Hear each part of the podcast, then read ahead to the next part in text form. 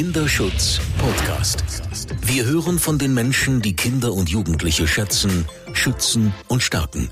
Wir schauen in die Schubladen, die sonst geschlossen bleiben. Wir liefern wertvolle Informationen und Tipps, damit wir hinhören. Der Kinderschutz Podcast. Guten Tag. Mein Name ist Regina Steil und ich darf Sie und euch zu einer weiteren Folge des Kinderschutz-Podcast begrüßen. Mit meiner heutigen Gesprächspartnerin Elisa Schlinzig möchte ich gerne weitere Schubladen öffnen. Und dieses Mal eine ganz besondere Schublade. Es geht nämlich um ähm, das Thema Prävention von Kindesmissbrauch durch die Arbeit mit potenziellen Täterinnen und Tätern mit einem Schwerpunkt auf jugendlichen Tätern. Ich möchte zunächst meine Interviewpartnerin vorstellen. Vielen, vielen Dank, Frau Schlinzig, dass Sie sich Zeit für mich und für uns nehmen. Elisa Schlinzig ist wissenschaftliche Mitarbeiterin an der Charité in Berlin und zwar am Institut für Sexualwissenschaft und Sexualmedizin der Universitätsmedizin Berlin. Und ähm, sie ist dort tätig in einem äh, seit langem bestehenden ähm, geförderten Forschungsprojekt, ähm, das den Namen hat Primäre Prävention von sexuellem Kindesmissbrauch durch Jugendliche. Und sie ist dort die leitende Projektkoordinatorin. Frau Schlinzig hat an der Humboldt-Universität zu Berlin Psychologie studiert. Sie ist Diplompsychologin und ähm, hat in ihrer Abschlussarbeit sich schon mit der Sexualpräferenz als Risikofaktor für die sexuelle Viktimisierung von Kindern auseinandergesetzt.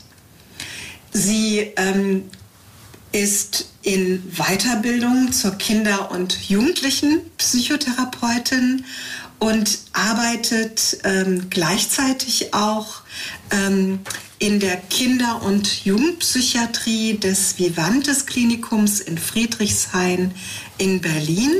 Dort arbeitet sie mit jungen, suchtkranken Menschen vorwiegend.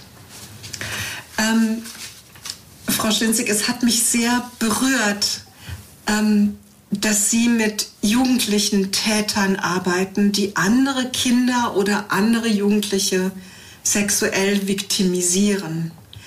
Ähm, der Grund ist, dass wir in einer Studie, die ich zusammen mit Kolleginnen und Kollegen durchgeführt habe, festgestellt haben, wenn man Patienten befragt, die Gewalt in der Kindheit erlebt haben, dann bei sexueller Gewalt hat die Hälfte der Betroffenen Gewalt durch andere Jugendliche erlebt.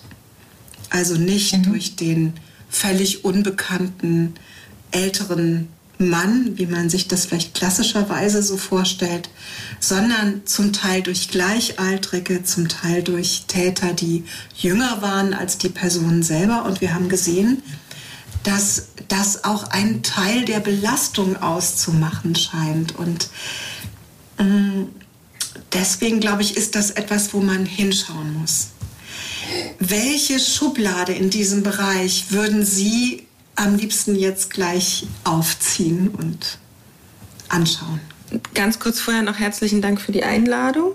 Und dann direkt überleitend zu der Schublade, die ich gerne aufziehen würde, ist das gesellschaftliche Bild, dass die sexuelle Präferenz und das gezeigte sexuelle Verhalten gleichzusetzen ist, weil dem nicht so ist. Vielmehr sind das zwei verschiedene Phänomene, die in der Behandlung von Täter und Täterinnen mit Sexualstraftaten sehr, sehr relevant sind.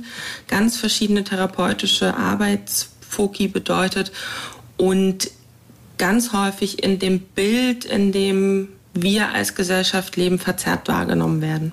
Wie sind Sie zu dieser Arbeit gekommen? In, durch Zufälle eigentlich ein bisschen. Ich habe, äh, während ich studiert habe an der Humboldt-Universität, äh, extracurriculär die Vorlesung von Professor Bayer besucht, die sich so den Grundlagen der Sexualmedizin widmet, die es, glaube ich, seit einem Jahrzehnt gibt und die offen ist für alle Angehörigen aller Universitäten in Berlin und habe da sozusagen erstmalig überhaupt mit dem Fachbereich Kontakt gehabt, weil das nicht Teil des äh, Psychologiestudiums war, so wie ich es kenne und ich glaube auch bis heute nicht wirklich Teil des Ganzen ist.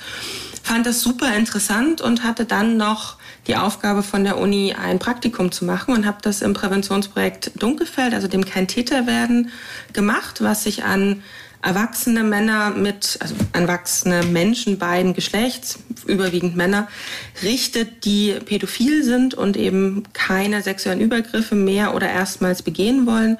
Fand es dort weiterhin wahnsinnig spannend und habe dann die von Ihnen angesprochene Diplomarbeit in dem Fach geschrieben. Und während ich das gemacht habe, eröffneten sich dann die Möglichkeiten, das Programm oder das Projekt auszuweiten auf Jugendliche. Und dann bin ich da geblieben und seitdem, und das ist jetzt auch fast acht Jahre her, ähm, arbeite ich in dem Feld und finde diese Arbeit weiterhin wahnsinnig faszinierend und spannend. Erlebe da ganz viele verschiedene Patienten, die eine hohe Bedürftigkeit haben, vor denen ich einen hohen Respekt habe, dass sie sich ihrer Täterschaft widmen, dass sie sich ihrer Präferenz widmen, dass sie trotz ihres jungen Alters bereit sind, darüber zu sprechen, was kann ich tun, damit ich keine sexualisierte Gewalt an Kindern ausübe. Und freue mich immer mehr, dass dieses Projekt sich auch so verstetigt, also dass wir so einen Teil der Gesamtheit bilden können. Ich finde es ähm, sehr interessant, so zu erfahren, ähm, auf welche Art und Weise entwickelt sich dieser Impuls in den jungen Menschen, mit denen Sie arbeiten? Also was sind die Erfahrungen, die die früh in ihrem Leben machen? Auf zweierlei Ebenen. Das muss man ein bisschen trennen und das hängt ein bisschen auch damit zusammen, wie die bei uns ankommen. Um das nochmal ganz grob zu skizzieren, also unser Präventionsprojekt für Jugendliche richtet sich eben auch an äh, Jugendliche beider Geschlechts, aber auch da, wir sehen primär männliche Jugendliche, deswegen bitte verzeihen, wenn ich nicht so viel gendere, einfach weil es vor allem Jungs sind, die zwischen 12 und 18 Jahre alt sein dürfen und bei uns vorstellig werden, weil sie sexualisierte Gewalt gegenüber Kindern gezeigt haben oder weil sie sexuelle Fantasien bezogen auf Kindern haben. Und je nachdem, mit welchen Fokus sie vorstellig werden, beantwortet das auch so ein bisschen die Frage nach den vorherigen Erfahrungen und Ereignissen. Es gibt die Jugendlichen, das sind die, die sich auch vorrangig selbst motiviert melden, die irgendwann merken, ich habe sexuelle Fantasien auf Kinder ich habe vielleicht auch in der Vergangenheit im Internet schon mal nach Missbrauchsabbildungen, ne, sogenannter Kinderpornografie, gegoogelt. Ich habe gemerkt, das erregt mich und ich merke vor allem, ich unterscheide mich von meinen Freunden, die mir erzählen, dass sie die Schulkameraden attraktiv finden, die mir von erwachsenen Stars berichten und ich merke, ich habe immer noch die Nachbarstochter in meinem Kopf oder auch die eigenen Geschwister, je nach Altersunterschied. Das ist der eine Strang, den wir bedienen. Und der andere Strang ist, dass Jugendliche zu uns kommen, die in der Vergangenheit direkte sexuelle Gewalt an Kindern gezeigt haben, die Kinder sexuell missbraucht haben, die in den verschiedensten Kontexten damit auffällig gewesen sind. Und da haben wir auch das gesamte Spektrum von auf dem Spielplatz im bekleideten Zustand im Intimbereich berührt bis hin zu analer oder vaginaler Penetration. Das ist alles möglich. Alles, was man sich vorstellen kann, kommt bei uns an. Und bei beiden geht es eben um die Frage, gab es dieses Verhalten, gab es diese sexualisierte Gewalt auf Basis einer sexuellen Präferenz für Kinder oder nicht? Und wenn es diese sexuelle Präferenzbesonderheit für Kinder bei dem Jugendlichen gibt, dann kommen die bei uns, wenn sie das natürlich auch möchten, in eine therapeutische Versorgung, wo es einerseits darum geht, die auch in ihrer eigenen psychischen Gesundheit zu stabilisieren, weil wenn man sich vor Augen führt, dass man mit 14, 15, 16 realisiert, dass man Kinder sexuell erregend findet, ist das eine herausfordernde Entwicklungsaufgabe, vor der man da plötzlich steht.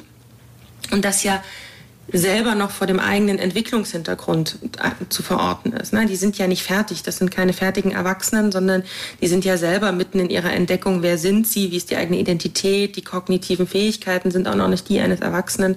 Emotional probiert man sich gerade aus. Das heißt, da passiert viel auch im Zuge des Erwachsenwerdens.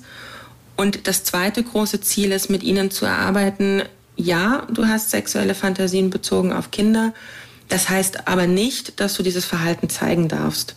Und mit den Verhaltenskontrolle zu erarbeiten, diese Impulse im Alltag niemals auszuleben, weil das immer bedeuten würde, dass ein Kind zu Schaden kommt.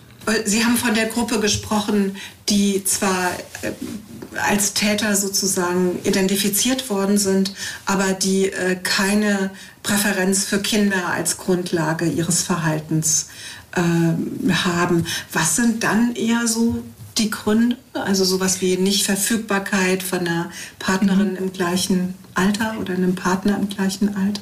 Also Nichtverfügbarkeit, vielleicht eher so eine soziale Rückzügigkeit, nicht gut in Kontakt zu Peers gehen können, vielleicht auch ein Scham erleben, ähm, auf gleichaltrige Mädchen zuzugehen.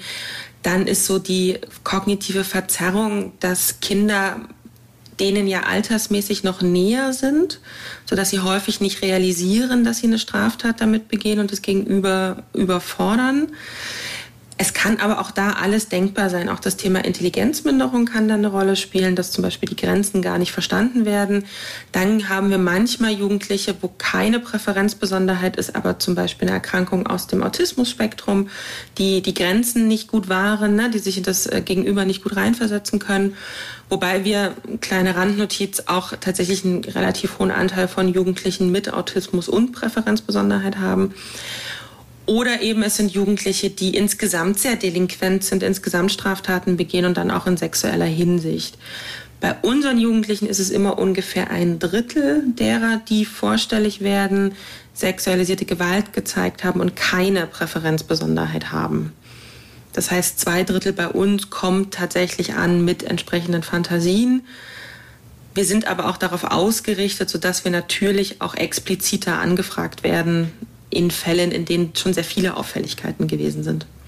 Die äh, Jugendlichen, bei denen keine sexuelle Präferenz für Kinder vorliegt, die werden dann in einem anderen Zusammenhang irgendwo betreut oder versorgt. Und in Ihr Projekt kommen Jugendliche, bei denen Sie das festgestellt haben. Genau, in unser Projekt kommen die Jugendlichen, die zum Zeitpunkt der Diagnostik diese Fantasien haben. Es geht da explizit um die Masturbationsfantasien. Das erfragen wir auch so ähm, bedeutet, wir fragen sehr intim und sehr vertraulich.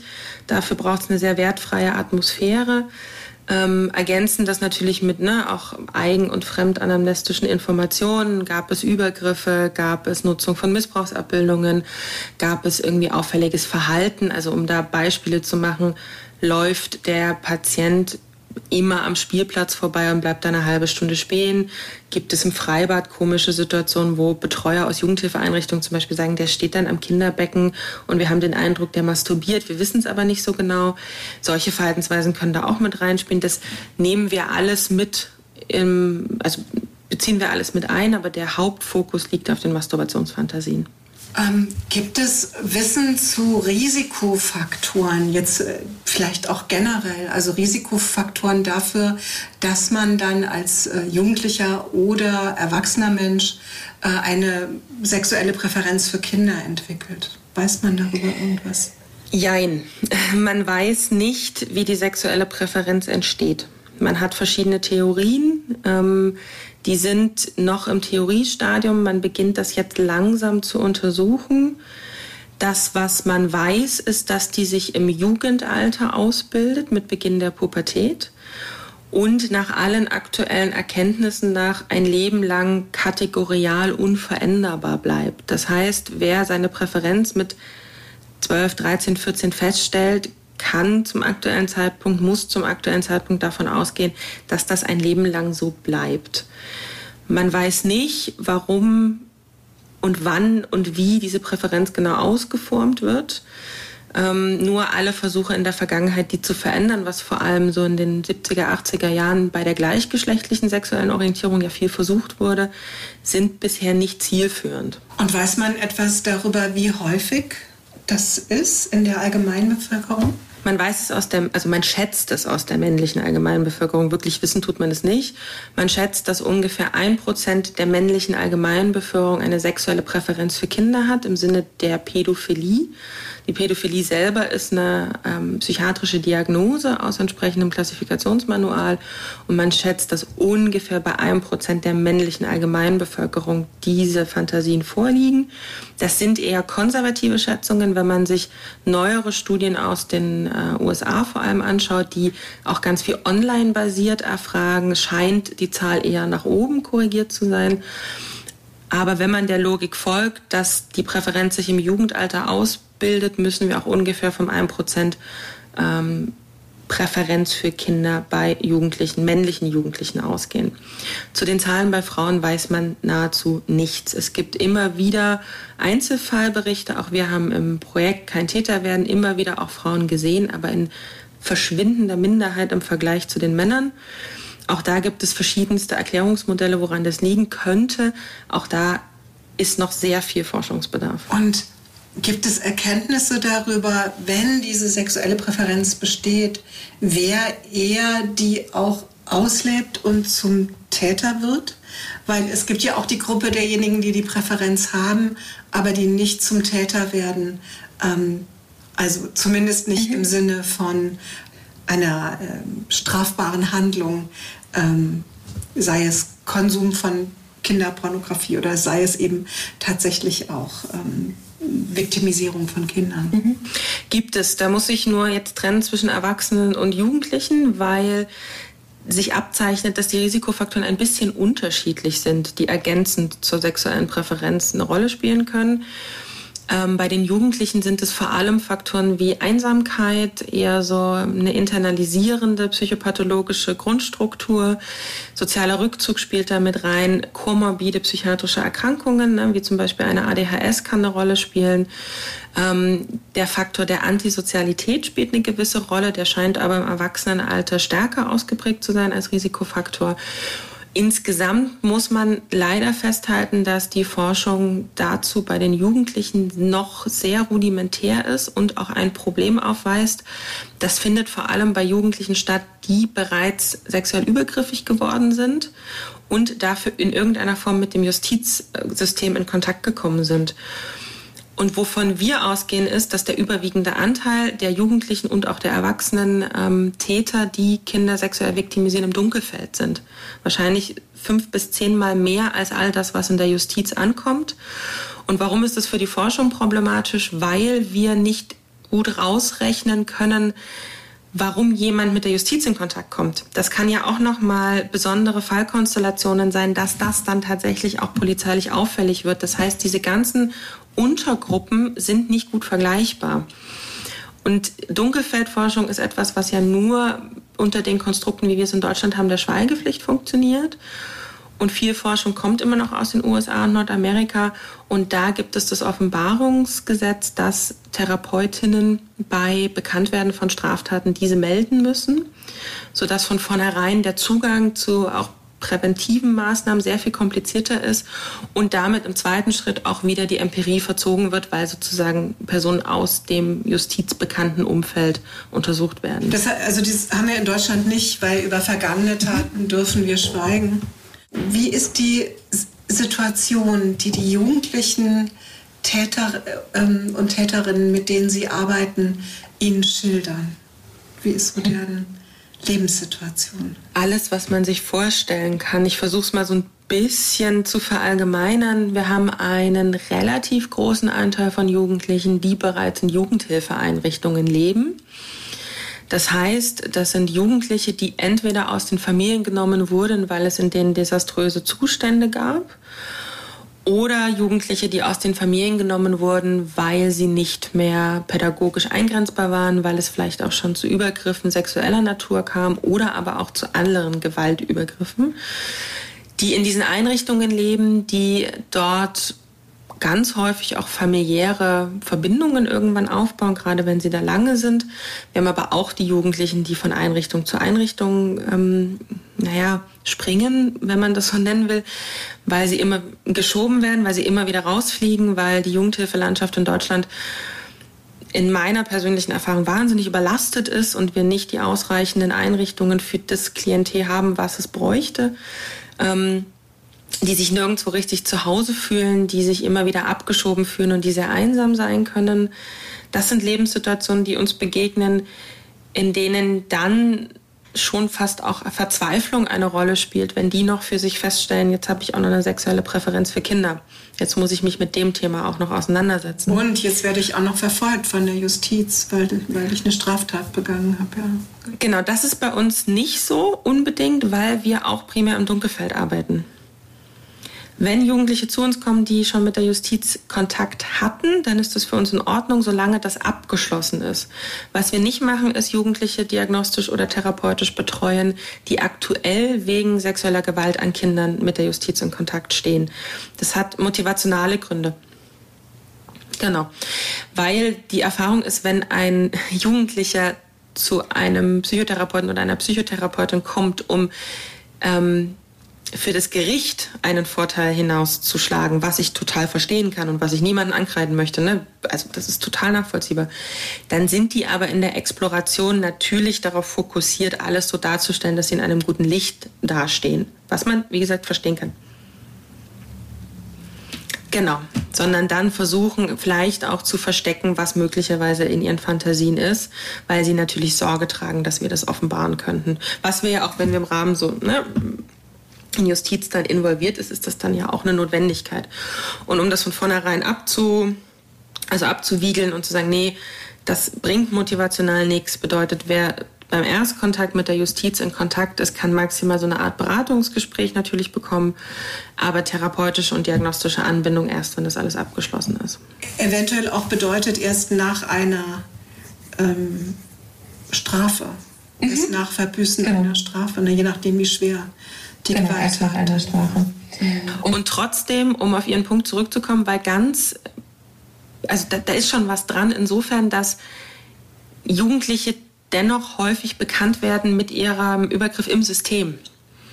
Und nur weil das dann nicht die Justiz ist, kann es trotzdem sein, dass ein Jugendamt involviert ist, dass eine Einrichtung involviert ist, dass ne, die Familie involviert wird. Und damit entsteht trotzdem für diese Jugendlichen ein wahnsinniger Druck.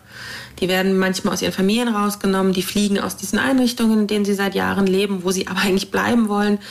Ähm, die müssen vielleicht auch im Zuge des Jugendamtes Maßnahmen erfüllen. Also die sind in so einem, trotzdem in einem Druckzustand ganz häufig.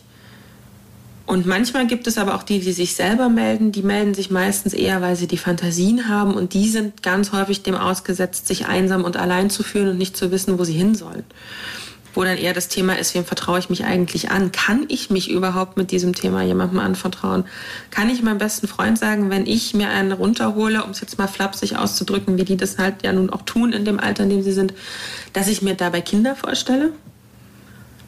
Das macht niemand so schnell weil er Angst hat vor der Abwertung, weil Pädophilie in unserer Gesellschaft sehr stigmatisiert ist und weil wir da an den Punkt kommen, was ich am Anfang mit der Schublade meinte. Das Bild, was unsere Gesellschaft zeichnet, ist, der Pedo missbraucht Kinder. Das sind dann so Headlines, die auf etwaigen ne, Zeitungen stehen. Und das ist ganz fatal, weil es ganz viele Menschen, vermutlich eben vorrangig Männer, mit einer sexuellen Präferenz für Kinder im Sinne der Pädophilie gibt, die nie sexuelle Gewalt an Kindern ausüben. Und eben auch ganz viele Menschen gibt, auch da überwiegend Männer, aber auch eben ein weiblicher Anteil, die sexualisierte Gewalt an Kindern ausübt, aber keine entsprechende sexuelle Präferenz hat. Und dass wir gesellschaftlich diese zwei Phänomene in einen Topf werfen, ist ganz gefährlich dafür, dass diese Menschen sich Hilfe suchen, ihr Verhalten zu kontrollieren, weil die Angst haben, wie das Gegenüber reagiert. Ja, das verstehe ich. Das leuchtet mir sehr ein. Ähm, wenn ich so an die Erfahrungen der Patientinnen und Patienten denke, die, die, mit denen ich gearbeitet habe, ähm, dann sind da auch viele Täterinnen und Täter dabei, ähm, die ähm, aus ganz anderen Bezügen kommen, also die in der Familie leben, die ansonsten gar nicht auffällig sind, die dann auch nicht von der Justiz verfolgt werden, weil die Opfer sich A, nicht trauen, sie anzuzeigen, weil sie furchtbar sich schämen oder auch das Gefühl haben, sie dürfen das gar nicht als sexuelle Gewalterfahrung werten, weil es ja eben jemand war, der nur unwesentlich älter war als sie. Also der Klassiker ist auch so, ähm, man, das, junge, das Mädchen hat sich mit dem Jungen sozusagen äh, getroffen, der ähm, über, überschreitet äh, die, die Grenze und ähm, vergewaltigt sie. Und weil sie aber das Gefühl hat, ich bin da ja selbstständig hingegangen. Ich fand den ja am Anfang auch irgendwie gut, sozusagen haben die Opfer oft das Gefühl, ich habe nicht das Recht, den anzuzeigen. Und das würde mir mhm. alles gar nicht geglaubt werden ähm, und so weiter. Wobei ähm, es für uns dann immer schwer abschätzbar ist, ob da beim Täter eine Pädophilie vorlag ähm, oder oder nicht. Ne? Also je Und es ist aber, es ist immer so wichtig, dass da hingeschaut wird, weil der, der therapeutische Auftrag ein anderer ist im Zweifel. Ne? Und das ist ja auch so der Ansatz in den Projekten, dass Jemand, der eine sexuelle Präferenz für Kinder hat, hat automatisch ein höheres Risiko, sexualisierte Gewalt an Kindern auszuüben, weil das seiner Präferenz entspricht. Das ist ein Risiko und dieses Risiko kann man beeinflussen therapeutisch. Und wenn ich diese Präferenz aber nicht habe, dann muss ich bei diesem Menschen ja schon, was gibt es alternativ für Erklärungsmodelle, warum der zum Beispiel das Kind oder auch den, den oder die Gleichaltrige sexuell viktimisiert hat. Und muss an diesen Schrauben ansetzen. Und deswegen finde ich es ganz fatal, dass in vielen Bereichen Sexualität nicht erfragt wird, dass Sexualmedizin und so Basics nicht, ähm, nein, das sind keine Grundlagen in den Ausbildungen. Also ich habe hier das Glück, in einer ähm, Kinder- und Jugendlichen Psychotherapeutinnen Ausbildung zu sein, die eben auch Sexualität bei Kindern und Jugendlichen als Teil des Curriculums hat. Ich kenne kein anderes Ausbildungsinstitut, was das macht. Und ich finde fatal, dass da nicht hingeschaut wird ne? und dass da keine ausführliche Diagnostik gemacht wird in meiner persönlichen Wahrnehmung, weil die Leute es sich nicht trauen, weil sie ganz oft Angst haben vor dem, was da kommt und weil sie selber ein hohes Scham erleben bei Sexualität haben. Und wenn ich als Explorateur oder als Explorateurin Scham besetzt in ein Gespräch gehe und Sexualität erfragen möchte und, ich, und das Gegenüber merkt meine Scham, wird der nichts erzählen. Das machen die nicht. Warum auch? Ich stimme Ihnen völlig zu. Auch im Erwachsenenbereich wird, werden noch nicht mal schwere sexuelle Funktionsstörungen regelhaft ähm, erfasst. Also ich, ich, pflichte Ihnen vollkommen bei. Ähm, da haben wir sehr viel nachzuholen, auch in der Ausbildung von mhm. ärztlichen und psychologischen Psychotherapeuten, Psychiatern und so weiter.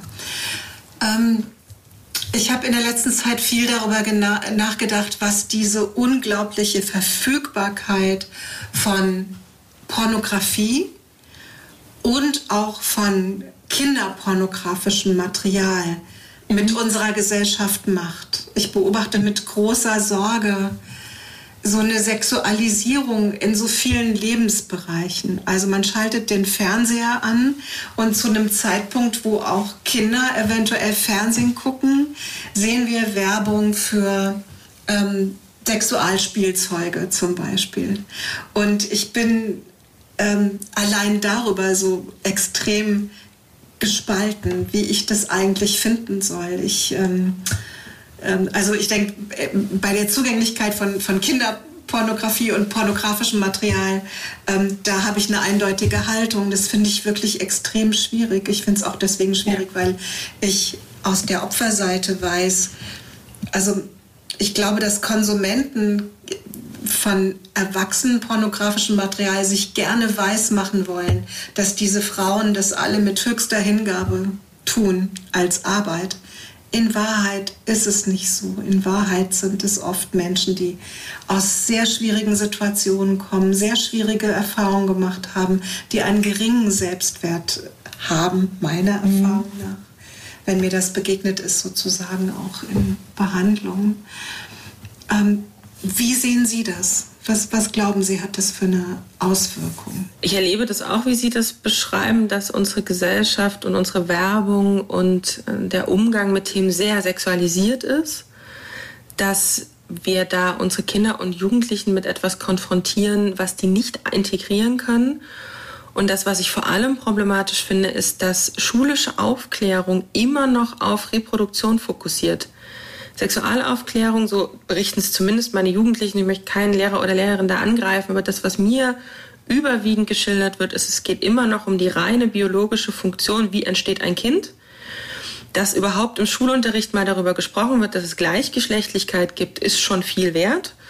dass dann auch noch darüber gesprochen wird, dass es verschiedene sexuelle Mythen gibt, dass sexuelle Verhütung eine Relevanz spielt und so weiter, das ist eher die Seltenheit meiner Erfahrung nach. Und das finde ich ganz, ganz schwierig, weil wir unsere nachfolgenden Generationen einerseits damit konfrontieren, dass alles sexualisiert ist und ihnen andererseits nicht die Chance geben, darüber zu sprechen, was das mit ihnen macht. Und das ist beim Thema Internetpornografie, finde ich, noch viel relevanter, weil die das ist die Generation jetzt, die nur mit Internet aufgewachsen ist. Die, da gibt es niemanden mehr, der das nicht kennt, der nicht von klein auf ein Tablet oder einen Computer bedienen kann. Und die kommen so unglaublich schnell an Pornografie. Also ich erlebe manchmal Erwachsene, die mir sagen, das finden die doch nicht, wo ich mir, also wirklich zwei Worte bei Google und wir sind auf diesen Seiten. Diese Seiten sind geschützt mit Ja, Nein, bist du 18 Jahre alt. Die meisten Jugendlichen checken, dass keine Konsequenz resultiert, wenn sie Ja sagen. Ähm, und sich dann austoben im Internet auf Seiten, wo sie die Inhalte teilweise nicht verstehen, wo sie teilweise angeekelt sind, wo sie teilweise das Gefühl bekommen, sie müssen diesen Anforderungen entsprechen und sie haben faktisch niemanden, mit dem sie darüber reden können, außer ihre Peer Group und vor der wollen sie sich nicht blamieren. Das heißt, die sind in einem Teufelskreis gefangen und ich habe mehrfach erlebt, dass mir Patienten berichtet haben oder mich gefragt haben, muss ich das gut finden? Muss ich dadurch sexuell erregt sein? Und in diesen WhatsApp-Gruppen oder in Insta-Gruppen werden teilweise schwerstwiegend verbotene Pornografie verschickt. Gar nicht unbedingt nur Missbrauchsabbildungen, sondern auch zum Beispiel Pornografie mit Tieren, Pornografie aus dem sadistischen, masochistischen Bereich. Und das wird versendet mit, guck mal, wie witzig. Und das Gegenüber ist aber mit seinen ganzen Gefühlen, die das auslöst, völlig alleingelassen. Sodass ich da mich immer frage, also ich frage mich tatsächlich, wie kann man das denn auffangen? Und es braucht irgendwie einen Raum dafür und es braucht Möglichkeit dafür. Und der soziale Bezugsraum ist für Jugendliche nun mal vor allem die Schule. Ähm, dass ich mir schon wünschen würde, dass wir da auch mehr auf eine naja, auf eine moderne, irgendwie breit gefächerte, heterogene sexuelle Aufklärung setzen, die ja vielleicht auch gar nicht unbedingt von den Lehrern und Lehrerinnen umgesetzt werden muss. Es gibt großartige Projekte, zum Beispiel mit Sicherheit verliebt ist, was, was ich aus Berlin kenne, die in die Schulen gehen. Das sind Medizinstudentinnen, die ganz viel progressiv aufklären und das, glaube ich, auch auf eine angenehme Art und Weise machen, wo die Jugendlichen sich auch abgeholt fühlen und es eben nicht in den Händen der Lehrer und Lehrerinnen liegt, die dann vielleicht irgendwie auch ein Rollendiffusionsgefühl haben. Und dann ist immer noch die offene Frage, was macht diese krasse Verfügbarkeit von Pornografie mit der sexuellen Präferenz? Die Frage können wir gerade nicht beantworten. Da wird es noch ein paar Jahrzehnte dauern, bis wir das können. Und da ist tatsächlich auch die Frage, wie kann man das empirisch gut untersuchen, wie kann man die Zusammenhänge gut rausfiltern. Ähm, weil ich mir schon vorstellen könnte, wenn Jugend, also wenn kindliche Gehirne so früh mit sexuellen Kon Informationen konfrontiert werden, dass das Einfluss nimmt.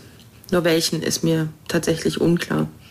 Den ähm, Jugendlichen, die sich an Sie wenden und die in Ihr Projekt passen, welche Hilfestellung bieten Sie denen an? Also ich habe so verstanden, dass, dass Ihr Ziel ist, sozusagen, also ich habe verstanden, die sexuelle Präferenz zu ändern, ist wahrscheinlich ein unrealistisches Ziel. Aber die Kontrolle über das eigene Verhalten zu erlangen und zu behalten und zu stärken. Genau, das ist das, was wir fokussieren. Und was wir inhaltlich machen, ist ähm, am Anfang immer ganz viel Psychoedukation. Was sind sexuelle Grenzen? Ähm, wie wird Sexualität überhaupt definiert? Wie, wie führe ich eigentlich eine Beziehung? Ähm, ja, auch so dieser Unterschied Liebe, Freundschaft. Da sind die ja alle gerade dran, das auszuprobieren. Da geht's ganz viel drum. Und psychoedukativ aber auch immer und immer wieder zu erläutern und zu besprechen, dass Sexualität mit Kindern keine Option ist. Das ist da kein, da gibt's kein drumherum diskutieren. Und in dem Zusammenhang häufen sich ganz viele kognitive Verzerrungen, also so Denkfehler, ähm, zum Beispiel zu sagen, na, die hat ja einen kurzen Rock an, also die möchte das doch auch. Und dann immer wieder ins Gespräch zu gehen zu sagen, nein, Punkt. Und natürlich jetzt, ne, ich breche das jetzt sehr runter, das ist die Botschaft, die ankommt, aber da geht es ganz viel auch so um ne, sokratischen Dialog, gemeinsames Entdecken, also ganz klassische psychotherapeutische Mittel, aber eben immer unter diesem sexualmedizinischen Fokus. Und dann geht es sehr äh, spezifisch darum, individuelle Risikokonstellationen mit dem Patienten herauszuarbeiten. Also was sind Situationen, in denen für diesen Menschen das Risiko erhöht ist, dieser sexuellen Präferenz zu folgen? Ähm, was kann der dann aktiv dagegen tun? Und das auf allen denkbaren Ebenen. Ne? Sowohl, also gibt es Möglichkeiten, diese Situationen zu vermeiden? Können wir daran was ändern? Gibt es Möglichkeiten, mit den Emotionen in der Situation anders umzugehen? Was gibt es auch im sozialen Netz des Jugendlichen für Möglichkeiten, dann so Sicherheitsstrukturen einzubauen? Ähm, was passiert, wenn er merkt, dass die sexuellen Fantasien so drängend werden, dass er irgendwie anderweitig Unterstützung braucht? Das ist sehr spezifisch auf die Person zugeschnitten. Was ist dein Risiko? Und wie kannst du damit umgehen? Und parallel laufen noch andere, dann auch eher tatsächlich klassisch psychotherapeutische Themen wie Emotionsregulation. Wie kannst du in einer Situation, in der du vielleicht traurig bist, weil dein bester Freund dir gesagt hat, er möchte sich nicht mehr mit dir treffen, warum auch immer, kannst du mit diesem Gefühl der Traurigkeit umgehen? Wie hoch ist bei diesem Menschen die Funktion des sogenannten sexualisierten Copings? Wir haben immer mal wieder bei, also wir wissen von uns Menschen, dass wir mit Sexualität auch negative Gefühle bewältigen, also zu bewältigen versuchen. Haben Sie vielleicht ein Beispiel, was Sie so konkret erarbeiten, was ein Jugendlicher tun kann, wenn er schwimmen geht und feststellt, es zieht ihn sozusagen ans Nichtschwimmerbecken, ans Kinderbecken und so weiter. Was er in so einer konkreten Situation tun kann, um sich zu schützen davor, sozusagen ähm, diesem Wunsch, sich zu verhalten, nachzugeben. Kann ich versuchen. Also grundsätzlich wäre zu überlegen, schafft der gerade überhaupt schwimmen zu gehen? Das ist tatsächlich Frage 1. Ne? Also gibt es, fühlt er sich sicher genug, in einen Bereich zu gehen, wo der Kinder nackt sieht? Ist er dafür stabil genug? Also wir würden erstmal überlegen, ist Aufsuchen dieser Situation zum aktuellen Zeitpunkt tatsächlich eine Option oder sind da kognitive Verzerrungen drin?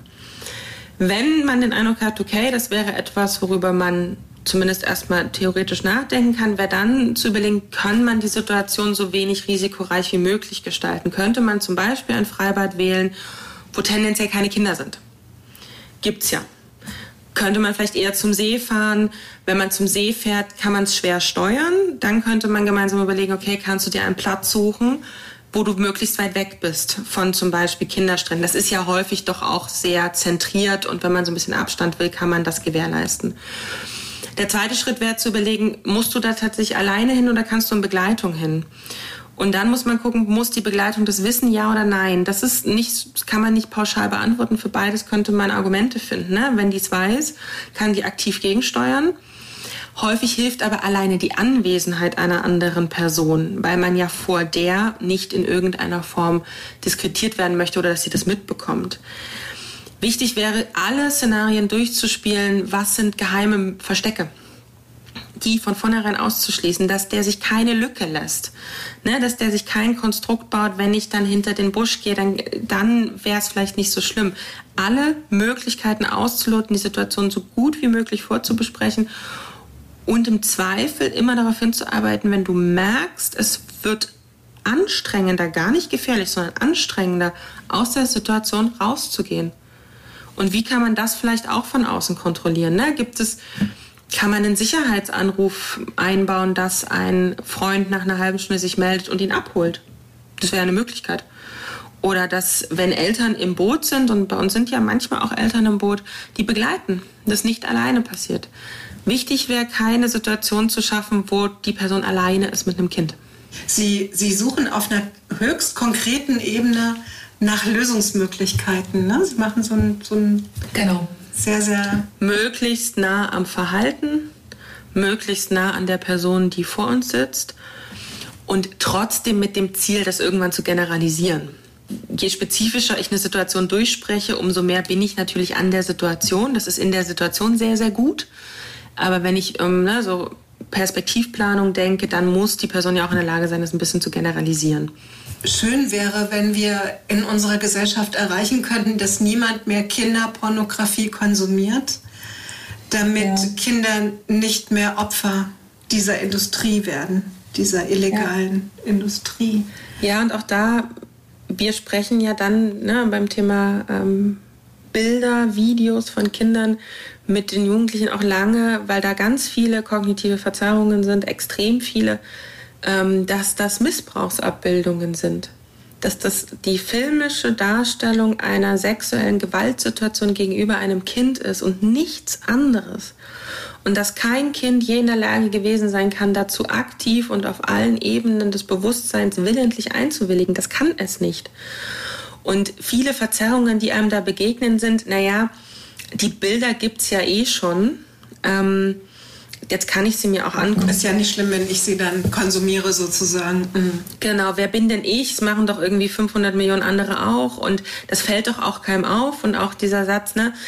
Die merken das ja nicht mehr. Und da geht es dann mit dem zu reflektieren, dass Nachfrage Angebot erhöht und das immer ein Ausmaß ist, wenn ich das gucke, dass das bedeutet, dass wieder Neues produziert wird und mit denen auch zu erarbeiten, was bedeutet es für eine dann vielleicht junge erwachsene Frau oder einen jungen erwachsenen Mann, der weiß, dass es diese Bilder gibt im Internet, der weiß, dass die niemals weg sein werden, der also nicht nur zu verarbeiten hat, dass er sexuelle Gewalt erlebt hat, was schwerwiegend genug sein kann, sondern dann auch noch zu verarbeiten hat, dass es diese Bilder von ihm oder ihr überall auf der Welt verfügbar gibt. Und da auch eine Akzeptanz zu schaffen, dass Missbrauchsabbildung auch eine Form der sexuellen Gewalt gegenüber Kindern ist. Also was ich, was mir so oft indirekt begegnet ist in der Arbeit mit äh, den von, von Gewalt betroffenen Menschen, ähm, ist, dass die Täter so, ähm, so eine Haltung hatten, nach dem Motto, das Kind ist noch so klein, das merkt ja im Grunde gar nicht, was mhm. los ist. Und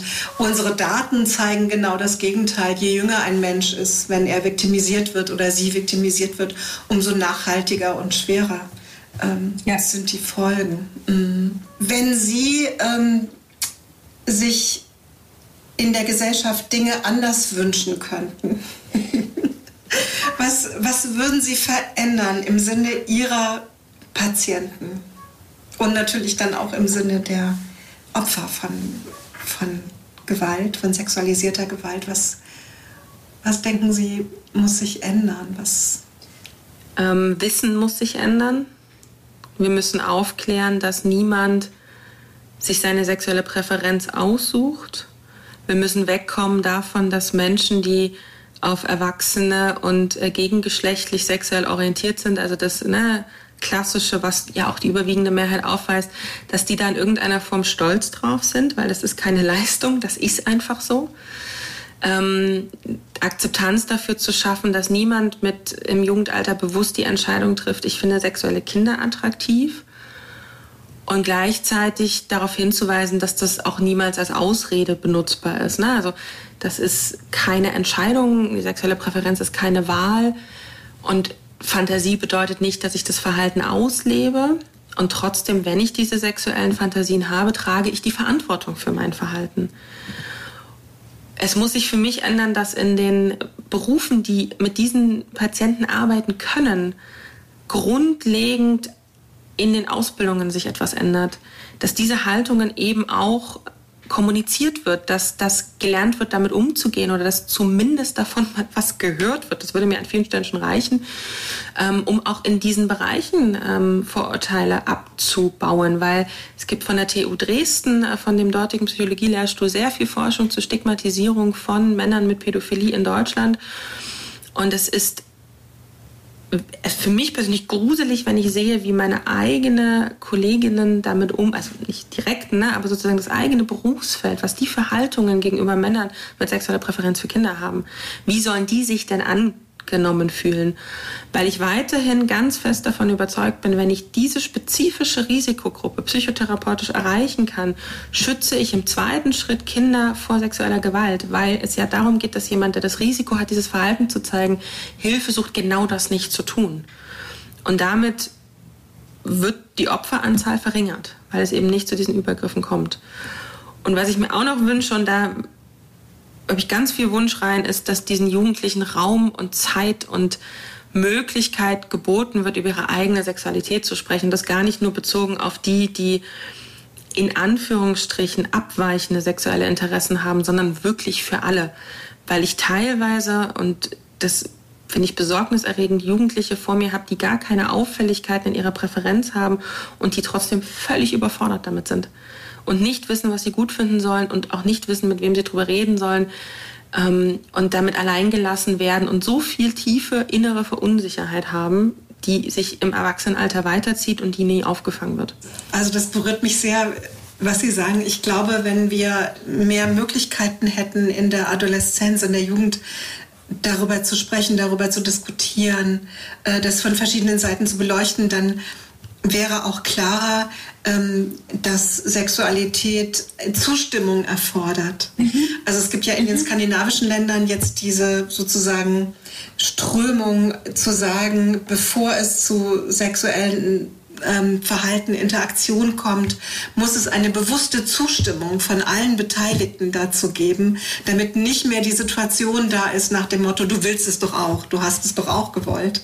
Also das ist ja genau die Situation, in der viele Opfer, mit denen ich dann arbeite, sich befunden haben, dass da jemand überhaupt nicht mehr wahrgenommen hat, dass sie vielleicht bis hin zum, zum zum Berühren von Genitalien okay waren mitzugehen, aber eben nicht bis hin zur Penetration zum Beispiel. Und das als extreme, also als Gewalt, äh, zu Recht ja. sozusagen, ähm, ja. wahrgenommen haben. Und ich glaube, auch für den Bereich könnte das präventive Wirkung ähm, haben.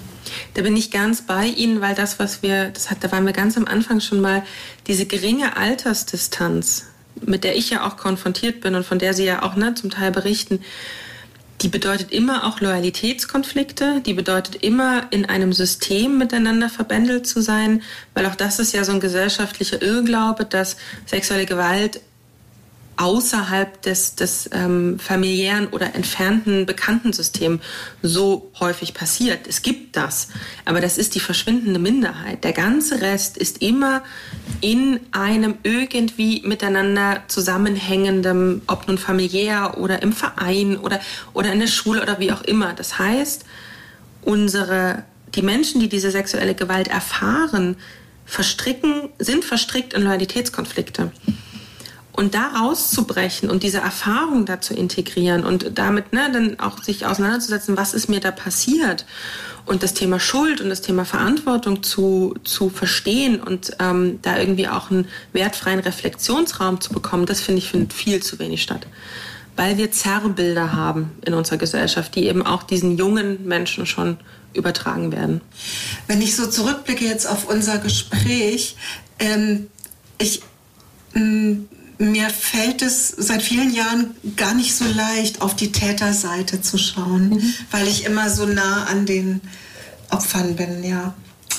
Ähm, aber ich kann spüren, so über den Austausch mit ihnen, ihre, ähm, ihre Empathie mhm. dafür, welches, welches, wie soll ich das ausdrücken, welches Kreuz auch die pädophilen Jugendlichen zu tragen haben. Ne? Sie sagen, man sucht sich das nicht aus, man weiß nicht, wie Pädophilie sozusagen entsteht, was es für Wurzeln hat. Das ist ja keine bewusste Entscheidung, sondern der Jugendliche, die Jugendliche stellt fest in der Pubertät, das ist eben jetzt bei mir so und hat es ab dann so viel schwerer als jemand, der mhm. diese normativere Form von sexuellen Vorlieben hat.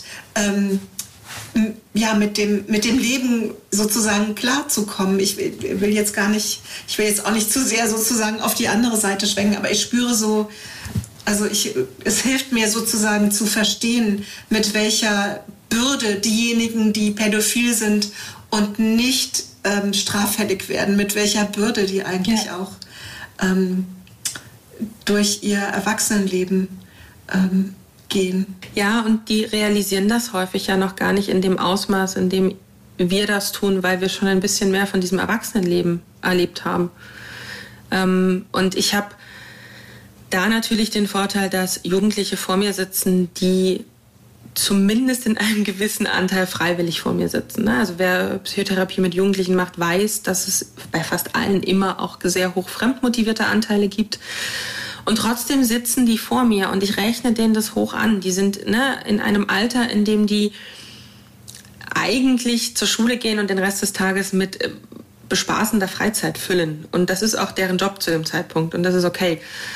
Und wenn die dann einmal die Woche zur Psychotherapie kommen und da mögen die noch anfänglich so fremdmotiviert gewesen sein, wie man sich nur vorstellen kann, die kommen und die sitzen vor mir und damit haben die einen gewissen Anteil, der bereit ist, da hinzuschauen und gemeinsam zu reflektieren, was kann ich tun, das nicht zu machen, weil die wollen nicht zum Straftäter werden.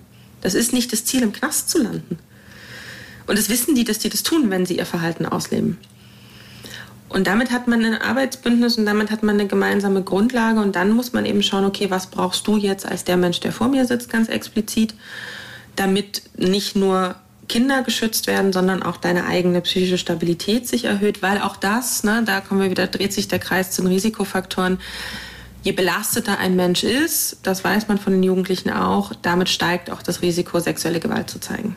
Frau Stinzig, ich danke Ihnen wirklich sehr, sehr herzlich. Ich habe ähm, viel, viel gelernt von Ihnen. Wir haben viele Schubladen aufgezogen und reingeschaut. Wir haben Mythen angeschaut, ähm, die in der Gesellschaft existieren. Ähm, ich habe zunächst noch die Frage, ob Ihnen noch irgendwas ganz wichtig ist zu erwähnen, über das wir noch nicht gesprochen haben. Tatsächlich, die Bezugspersonen die ähm, sind auch in unserer therapeutischen Arbeit ganz, ganz essentiell. Und Bezugsperson heißt nicht nur sorgeberechtigte Eltern, sondern eben auch Betreuer und Betreuerinnen aus Jugendhilfeeinrichtungen, Einzelverhelfer, Einzelverhelferinnen, wer auch immer eine Rolle spielt. Das kann auch mal die große Schwester sein, das kann auch mal die Cousine sein. Ne? Wer für dieses Wesen relevant ist, die bei uns auch, sofern der Jugendliche einverstanden ist, in den therapeutischen Prozess mit eingebunden werden und bei denen es eben auch darum geht, auch deren Ängste und deren Sorgen aufzufangen, auch die im Akzeptanzprozess zu unterstützen und zu akzeptieren, es ist immer noch ihr Kind. Ähm, und auch da, ne, dieser Gedanke, der hat sich das nicht ausgesucht und der macht das nicht, um sie zu ärgern. Ähm, und das leitet über zu dem zweiten Gedanken, der mir gerade kam, ein ganz wesentlicher Anteil mit diesen Patienten ist auch zu erarbeiten, zu akzeptieren, ich habe das und trotzdem habe ich auch andere Eigenschaften. Ich bin nicht meine Erkrankung, was ja in der Psychiatrie eh, ne, in den psychiatrischen Erkrankungen eh relevant ist. Sagen, du musst für diesen Teil Verantwortung übernehmen. Und jetzt lass uns schauen, wie du das hinkriegst als Gesamtpersönlichkeit mit Eigenschaften, mit Vorlieben, mit auch Defiziten, ne, so dieses Gesamtpaket Mensch akzeptieren zu lernen. 99 Sekunden für den Kinderschutz. Was muss sich ändern? Was sich meiner Meinung nach ändern muss, ist, dass wir gesellschaftliche Vorurteile aufweichen, um Menschen, die behandlungswillig sind, die bereit sind, Verantwortung zu übernehmen, den entsprechenden Rahmen zu bieten, damit im zweiten Schritt keine Kinder sexuelle Gewalt erfahren, damit offener über Vorfälle gesprochen wird und auch die Betroffenen von sexueller Gewalt haben das Gefühl bekommen, auch ich darf überall andocken mit meinen Themen und auch ich darf berichten, dass mir etwas passiert ist, was gegen meinen Willen ging. Vielen Dank, Frau Stinzig. Das war ein, ein sehr berührendes Gespräch für mich. Liebe Hörerinnen unseres Kinderschutz-Podcasts, wir konnten hoffentlich einen wertvollen Einblick in die ein oder andere Schublade geben ich hoffe, dass das für Sie genauso interessant und äh, berührend äh, war. Danke, dass Sie hingehört haben. Das war der Kinderschutz-Podcast der Deutschen Kinderschutzstiftung Hänsel und Gretel mit Regina Steil, damit wir alle besser hinhören und mehr verstehen. Wollen Sie mehr hinhören? Dann abonnieren Sie unseren Kinderschutz-Podcast überall da, wo es Podcasts gibt und unter kinderschutz-podcast.de